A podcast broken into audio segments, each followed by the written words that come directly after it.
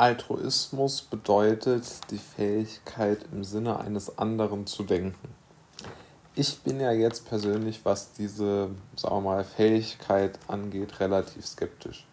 Ich glaube, wie schon oftmals äh, erwähnt, dass der Mensch von sich aus gut ist und von sich aus nur Dinge tut, wenn er nicht wirklich eine, eine, einer sagen wir mal, psychisch beschaffenen Minderheit angehört, dass ähm, er sozusagen aus seiner eigenen Kraft heraus nur Dinge tut, die anderen aus seiner Sicht nicht schaden.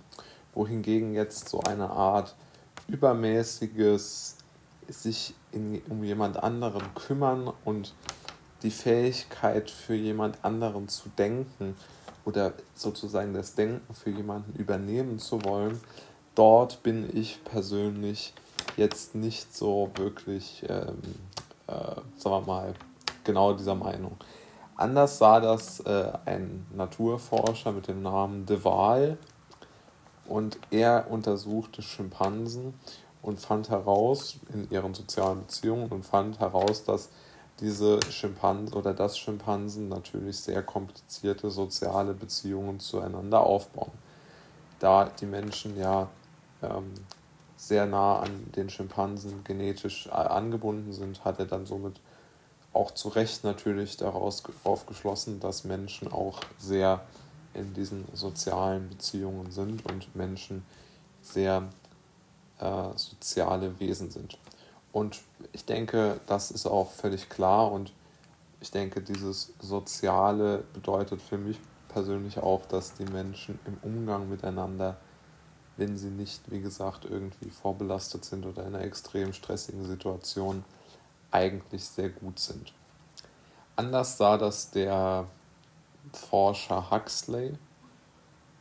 Er ist der Meinung, dass die Menschen durch Chaos und Entwicklung entstanden sind, was ich auch ähm, so sehen würde. Aber er zieht daraus interessante bzw. ja auch verwundernde oder mich verwundernde Schlüsse.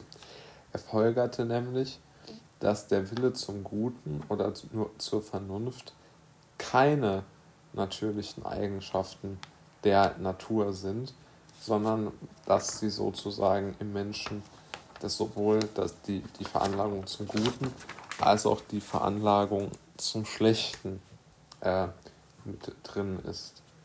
Und diese beiden Themen lassen sich, es lässt sich einfach nicht beweisen ob jetzt der Mensch von Natur aus gut ist und er über die Zeit schlecht gemacht wird durch äußere Einflüsse oder ob es tatsächlich so ist, dass in jedem Menschen beides angelegt ist und sozusagen entweder das eine größer gemacht wird, das Gute oder das Schlechte. Ich denke, das ist auch eine Frage, die niemand beantworten kann.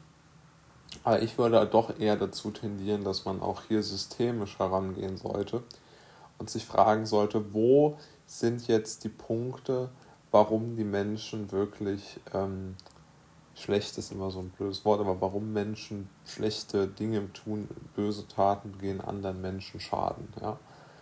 Und darauf sollte man unbedingt Antworten finden können. Aber ich denke, es ist auch sehr, sehr schwierig, äh, genau diese richtigen Antworten dann auch äh, zu finden, weil da wird, glaube ich, auch sehr viel mit Spekulation gearbeitet, weil ähm, exakte Wissenschaft kann ja in solch einem Fall gar nicht ähm, wirklich ähm, äh, Thema sein, weil es kann ja niemand äh, das jetzt stichhaltig beweisen, was im Menschen angelegt ist und was von außen hinzukommt. Von daher gilt da, glaube ich, auch eher das Prinzip, wie schätzt man das Ganze ein oder welche Weltsicht hat man persönlich.